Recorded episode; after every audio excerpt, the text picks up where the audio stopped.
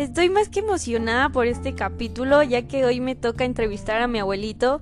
Primero se iba a hablar sobre el danzón, pero resulta que se juntó con el Día de los Abuelitos. Entonces vamos a hablar sobre esos dos temas. Antes de empezar quiero mandar muchas felicitaciones a sus abuelitos y ámelos mucho porque son lo mejor. Bueno, pues empecemos. ¿Cómo fue que nació en ti el amor por el danzón? Pues mira, es una distracción que yo tengo con el danzón, me gusta mucho el danzón. Ok, bueno, ¿alguna vez imaginaste tener tantos premios como ahora? No, no, ¿Qué es lo que más amas de bailar? pues enseñar a la gente. ¿Cuándo nació tu primer nieto? ¿Cuál fue tu reacción?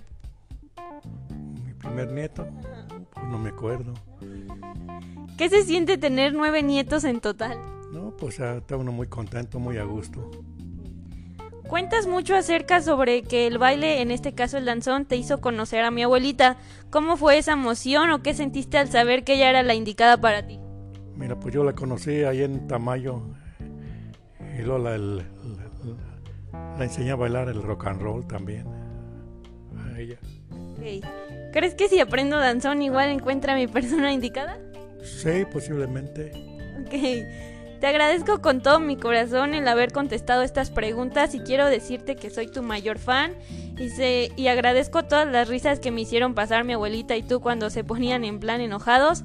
Serán mi mayor motivación ustedes dos. Un beso hasta el cielo a mi abuelita y un abrazo para ti. ¿Quieres decir algo? No, pues muchas gracias, estoy muy agradecido con esas, con esas palabras que te contesté ahorita. Sí, muchas gracias a ti. Bueno, pues es todo. Hasta aquí terminamos el capítulo del día de hoy.